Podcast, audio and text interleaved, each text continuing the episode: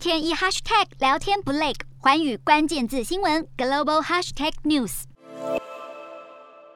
土耳其强人总统埃尔段在这一场记者会上火气真的好大，他公开指责希腊总理米佐塔基斯在访问美国期间试图阻止土耳其购买美国新型的 F 十六战机，而且也别为土国老旧的 F 十六机队升级。埃尔段爆气说，对他来说，米佐塔基斯这个人已经不存在。土耳其和希腊都是北约成员国，但两国很不和，在海洋边界、经济领域、领空、民族和塞浦路斯等问题上都有争端。而土耳其除了杠上希腊总理，也持续阻挡北约国家芬兰和瑞典加入北约，要求得交换条件。不过，土耳其现在打算在南部国界建构三十公里深的安全区，来应对边境地区的恐怖主义威胁。目标显然是邻国叙利亚北部的眼中钉——库德工人党分支。现在传出美国允许土国对叙利亚展开军事行动，来换取土耳其同意让芬兰和瑞典加入北约。芬兰最新则是表示，会带着坚强的军力加入北约阵容，只是想入会得获得北约所有成员国点头。芬兰和瑞典想成为北约成员，现在成了从中杀出的程咬金、艾尔段的谈判筹码。